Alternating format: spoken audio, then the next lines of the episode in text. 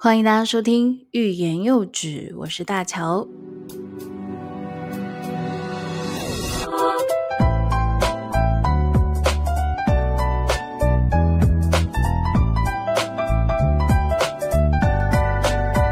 今天只有我一个人，然后，嗯，最近发生了一些事情，我觉得有一些些感想，让我去回头梳理一下我自己的成长经历。但我就，其实我一直想要做这这个，嗯，成长经历的一些心得，然后做成一集节目跟大家分享。那最近刚好有点时间，其实都有时间了，只是我自己很喜欢安排很多事情。那今天就做成这一集跟大家分享。那在这一集开始之前呢，我想要跟大家呃看，就是回复一下的评论。嗯，如果你有在听我的节目的话，你会发现我的口说能力中间会有很多赘词跟很多语助词，就是啊，嗯，OK，就是你你有感觉到。那我觉得这是我自己的一个说话方式，而且又又是一个人的话，就是自然而然出来的那个语境，或者是跟别人对话的方式，都会比较多这种口语性的东西。但我自己是觉得没有什么问题。但啊，观众朋友、观众朋友、听众朋友，如果觉得有一点点哎，好像不是很顺的话，那你可以把我的那个广播节目的速度调成一点五倍或是两倍。那这样可能听起来会比较顺一点。今天这一集，我要一个人跟大家来聊聊一下，就是我们从小都被教，就是被说你必须要成为一个很有礼貌的小孩，有很乖的小孩。我很骄傲的说，我们台湾人真的是一个很有礼貌的国家民族，真的，我们台湾人真的是好有礼貌。那最近就开始回头想，以我自己的经历来说的话，我小时候当然爸妈都是希望自己的小孩都是那种很乖的、很听话的，那也要有礼貌。我在上几个月的时候，我看到一个文章，我会把它的链接放在我的讯息栏里面，那大家可以点击里面去去看。那它的转载率跟它。在五月份那个时候的阅读量其实是非常高的，也就是说，它其实这篇文章打动了很多人的心。它的标题里面有一段话，我觉得很棒，就是我们大家可能要就是好好的多想想自己以及父母之间的关系。它上面就在光是标题上面就写：不要期待父母会改变，请多帮着自己。嗯，在文字里面，他的叙述方式，我觉得很点醒我们一点，就是父母亲他们那一代，基本上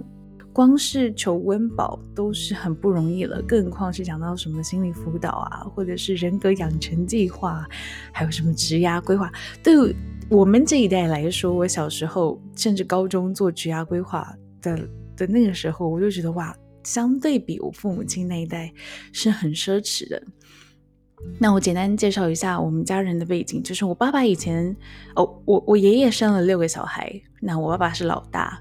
那他在小学毕业之后，他就必须要照顾其他五个兄弟姐妹，都是弟弟跟妹妹。那我爷爷他们是呃养猪的养猪户，哎，养猪户吗？我们是卖我们家是卖猪肉的猪肉摊啊，就是在电影上面不就看到什么猪肉荣吗？然后穿着那个屠夫的那个围裙，然后这边。的剁肉，我爷爷他们就是在做这一块的。但当然，他们在嘉义的时候也有自己想办法存钱，然后买了一些农地。那我小时候印象中，我们家很棒啊，就是我爷爷奶奶很棒，他们呃自己种米，然后那这样的话，以主食来说，我们家是不用担心的。不然你看，我爷爷奶奶生了六个小孩，那整个家庭就至少还有。就是有八位这样子，那他们就也很努力的存钱，然后真的是一个很棒的典范。那我爸爸那个时候很辛苦，就是呃小学毕业之后，那扛起这个家里面的重担，因为爷爷奶奶在那个时候他们必须要出去外面赚钱嘛，就是想办法变成是一个双薪家庭。那因为有摊贩的关系，有有要顾店。那也是非常的辛苦，所以爷爷跟奶奶他们都各司其职，想办法把自己的这个呃土嗯猪肉摊可以顾得很好。所以我我嗯，爸爸那个时候他就是基本上晚上时间，他就是到猪圈里面、猪圈里面，然后跟猪一起睡觉。为什么呢？因为最主要是怕被偷。因为小时候在他们那个年代是比较困苦的。那在这种肉食的需求上面，我们很常听到爸爸妈妈会想说什么：“哦，你们这一代很幸福啊，我们怎么吃猪肉要等过年啊？然后，呃，地瓜很多，然后饭都很少。这种多少，我相信听众朋友他们大家应该也听过，我自己也听了非常非常多。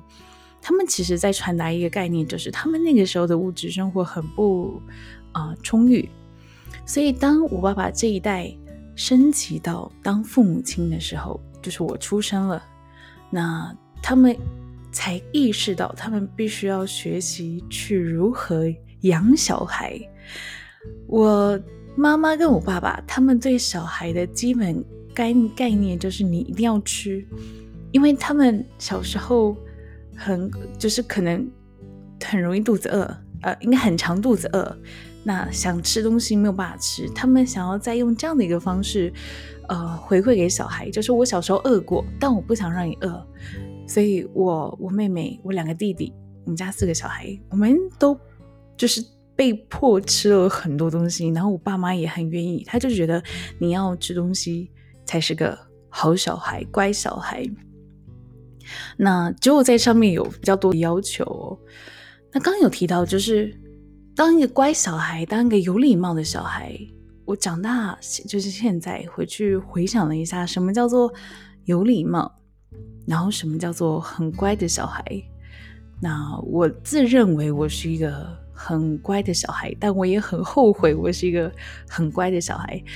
很乖的小孩，在父母亲的眼里来说，就是你不要给我添麻烦，你你好好的长大，然后你吃你该吃，就是你要。顺从我的教育，那我就觉得你是个乖小孩。那有礼貌的小孩，就是我我自己的认认认解，大概就是啊，你见人要问好，看到叔公要说叔公好。哎，那个你不认识亲戚，你就是要想办法问好，即便他对你来说就是个陌生人。那你不要打断对方说话，你不要打断长辈说话。而且记不记得我们在小学的时候会有一个贴标语？就是随时把请、谢谢、对不起放在嘴里。大家知道，其实这句话我们先倒过来讲好了。这句话其实非常可怕。随时把请、谢谢放在嘴里，我觉得这是 OK 的。就是，嗯。Somehow you 呃，就是你你很很懂得感恩，你很懂得感谢，然后你要谢谢对方。OK，那请的话，那当然就会觉得啊，你是一个很有礼貌的人。但是如果你把对不起一直放在嘴里，就是我现在这个状态，我吃了非常非常多的亏。举例来说，我在网络上面看到一篇报道，在台湾的时候，我自己也有发生过车祸。那发生车祸的时候，你千万不能道歉，因为你根本不知道是你的错还是对方的错。如果是两车相撞的话，这个时候要去看一下那个，嗯呃，道路的一些指标，或者是你有没有逆向，或者是呃对方有没有这样的状态。如果一发生冲突，那你马上道歉的话，完蛋了，就是对方会觉得啊，呃，我有理，maybe 他可能是错的那一方。但是你就会比较吃亏，我觉得这个是一个我自己发生过在我身上，然后哇，天哪，这真是纠缠我一年的。对方的妈妈就是会用这样的一个方式，然后不断的跟我们家要钱，就像他儿子手啊骨裂，然后打石膏，精神赔偿，精神赔偿这四个字也很可怕，因为他好像是，他就好像是一个支票。然后把对方当做是一个 ATM 的那种感觉，所以我每次看到判决说，哎，精神赔偿什么，我都觉得有点，哎，又是一个要钱的时机了。好，就题外话。那再也是对不起的部分，我们，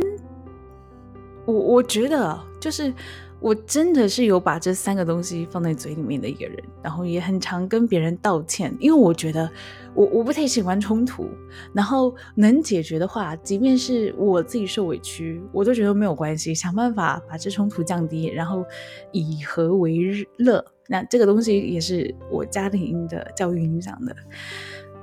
那就问题来了，为什么会觉得我是对不起是一个很可怕、不能放就是嘴边的东西呢？我举个例子哦，我之前在澳门工作的时候，那。呃，在赌场里面的桌边的那个餐饮服务工作嘛，那有时候会遇到那种连续的假期，那有很多的那种客人涌进啊，我们在高尔投注区哇，真的是忙得不可开交，尤其是那个时候的餐饮是就是免费提供的，只要你的点数够，那他们就真的是把里面当 buffet，然后厨师也很辛苦。那那一天是这样子，就是好像是呃中国的国庆。那客人一定就是放假嘛，暴增。我那时候被 team leader，就是我们的组长，被指派到从呃一个百家乐地区，然后指派到老虎机去做帮忙。那这样的话，就是原本老虎机那边有我自己的一个同事，那我就过去那边协助他。那一整天就是我们两个在里面，然后跟几个一起跑单的那个服务员这样子。那我在老虎机的里面区呢，我就跟我同事讲好，就 OK 这一块是你你帮你你来负责，那我再负责另外一块，就比较辛苦的我就来，我没关系的这样子。那刚好服务的那一区的客人，他哦，他们真的是对我们很好。我们以前公司规定是，如果客人给你小费，就是金钱的东西，你是必须要交到公款，那一整个月下来之后会平分。好，这个是小费的部分。但如果客人他送你吃的食物，假如说他从别的餐厅特地叫外卖送给你，你是可以收的，你不用平分的。还有，嗯，在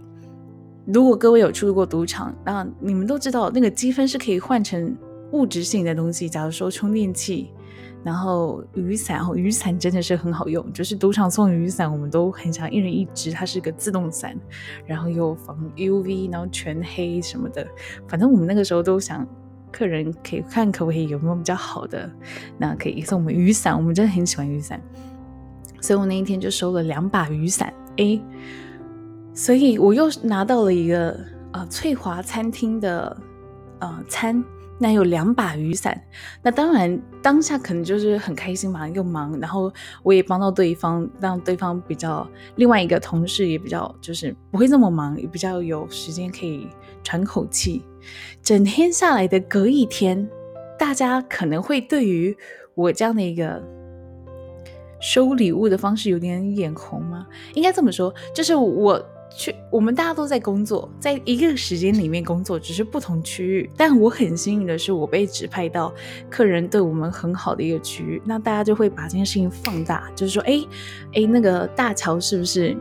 知道这一群客人会给礼物，然后刻意去要求组长，然后把自己派过去那边，然后还很心机的，呃，说，哦，那你负责那一块，我就负责这一块，然后收礼物。在光这一段话下来之后，就完全背到了当时候的初意。第一个，他在叙述方式的时候，他就加了很多个人性的用词。第一个就是蓄意，第二个就是有心机的，第三个是我知道这个客人怎么样怎么样，他不会把这个当做是一个随机的一个事件，然后就会把你的人格特质放大再放大，然后就得出了一个结论，就是哦，大乔就是一个很心机的人，然后说一套做一套这样子，我们要离他远一点。在这种舆论压力下，你你你的世界就是你生活的那个同事哦，他这么样在后面传的时候，其实你的哦这么说，我的本意当时候我就只是被指派，然后去帮忙，然后哦事情做完了，只是我刚好多多了一些礼物，当然收了两把雨伞，我有一。我就把一把送给我另外一个，呃，我一起协作的同事同事嘛，我就觉得有多，那我们就一起 share。但我就只是多拿那个餐这样子。但我要因为这件事情，必须要跟我那个同事道歉。当然，我当然是做了，因为刚刚有讲过，我就是一个很非常害怕冲突的人。然后，嗯。我以和为乐的那种感觉，就我我觉得我能委屈我自己，不是委屈了，就是我能为这件事情，为对方的观感能增加一些好感的话，我能做什么我都会做什么，所以我都是首先第一个道歉的那一位。但仔细想了一下，第一这件事情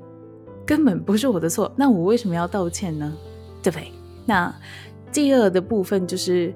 其实真正要道歉的人是那些把这中间的冲突，他制造对立的那个那个呃 gossip，就是讲八卦的这些人，是他们应该要道歉。可是他们不是，他们就是整场想办法制造对立，然后拿着爆米花看整件事情发生的一群人。好，讲到这里，我相信观众朋友很多都有跟我类似的经验，就是我用很用我自己的方式，用比较冗长的方式，然后跟大家叙述来做这样的一个分享。所以突然觉得，你你如果很常把对不起放在嘴边的话，你是不是会把这个对不起这三个字没有这么有价值？它没有这么的真正表达出他很对不起的部分。当然，我也不知道我该怎么。我就算到现在，我还是一个很害怕冲突的人。所以我可能作为这一集，然后分享说：“哎，不要把对不起放在嘴边啊，这样做不好。”听众朋友们，我告诉你，我还是会照做，因为怎么说，它已经是一个内化我的本能反应了。就是我只要发现有冲突的话，我就会立即啊，行啊，对不起，撞到，就会马上说：“哦，对不起，那个这件事情我不应该这么做，那个做。”我就是，所以这这一篇其实也是对我自己说，然后我也想要把这样的一个部分，就是跟大家一起分享，我们一起来讨论看看。那也欢迎听众朋友可以点击，又要点击一次，我的那个脸书，好，也在我的那个讯讯息栏里面，你会找到。你有空的话，你也私信我，你也告诉我你的，你也告诉我你自己的那个呃想法，那我们可以一起讨论，因为我觉得这件事情真的困扰我很多。我尤其在最近，就是我有很深刻的感觉。我们可能想说，哦，可能我自己我很讨厌你，或者是你做的哪些东西，我还我还没有办法理解，或者是我是有点排挤厌恶的话，我会离你很远，我会跟你保持距离。但有时候不一定是好事，然后反而是。真的在某一些品呃状态，即便有冲突，你们吵架也好，你们冷战也好，就是你们至少有自己在，不是你们，我们至少有在磨合的时候，最后不管是情那个结果是可能就是绝交，或者是哎大家已经知道彼此的想法，然后争吵完过后冷静几下，一定有人主动去做互动。我觉得这样的呃结果反而是比。刚开始忙道歉的那种好一百倍，然后我是摩羯座，听众朋友，如果你有你也是摩羯座，跟我有相同人格特质的话，你可能也懂，就是摩羯座都是藏在心里面的那种，就是啊，我有点靠背你，不然我先不要说好了，等到我忍不住的时候我再说。对，所以我是这样的一个人。讲到这个情侣关系。我就觉得道歉这件事情要分两个部分，第一个是理，第第二个是情，要符合情理。情的话，就是以不伤害对方的感情为基准，呃，以我们的判断来决定要不要道歉。虽然有时候不是我们的错，那在场有些。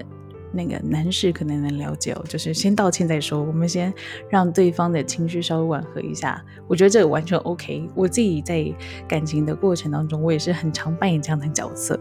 好，那但在理的部分，包含在工作上面，或者是在人际关系，呃，在呃意外，我们举例来说，像我刚刚说的那个车祸的冲突上面，就不一定要先道歉。我最近给我自己一个任务。就是少说对不起，多说我爱你。但这个我爱你不一定是要对自己亲人说，我也打算对我自己的家人，然后自己的父母亲，都说我爱你。但当然，对方我爸妈就是一个很 害羞的人，那他们就觉得好啦好啦好啦，爱你啦爱你啦。可是我觉得要适当的表示表达自己对父母亲的。关爱，尤其是像我们这种远距离的亲情哦，嗯，我觉得要常常把自己内心的那种爱，然后说出来。所以我自己的心得，在这一阵子跟大家分享一下，就是少说对不起，都说我爱你。所以爸爸，我爱你，有没有还是有点尴尬？那也鼓励听众朋友可以多跟自己的家人多说我爱你。今天我们要来听一首歌，很棒。我今天接到了一个很棒的一个音乐分享。那这个歌手是我一个非常好的朋友，我们真的是像兄弟，他几乎是我的家人了。那他不是来自台湾，他是来自委内瑞拉的一个拉丁歌手。这整个专辑在好几年前的时候就已经开始发行了，那正式是在去年的时候在 Spotify 上面开始有他的音乐。所以如果你有兴趣的话，我也会把 Spotify 连接附在上面，还有 YouTube 的连接。大家在听这首歌的时候，你可以告诉我你的感觉是什么。我就先不说他这首歌要表达什么样的含义，但以我这样的一个华人身份的人，在听他这样的一个西班牙歌的时候，我是觉得哎。多少给我一点正面的回馈跟能量的，所以这首歌分享给各位听众朋友，不管你是在菲律宾、美国、台湾、啊西班牙，或者是其他的听众朋友，我都很想要听到你们声音。那同时间也给你们分享这首歌。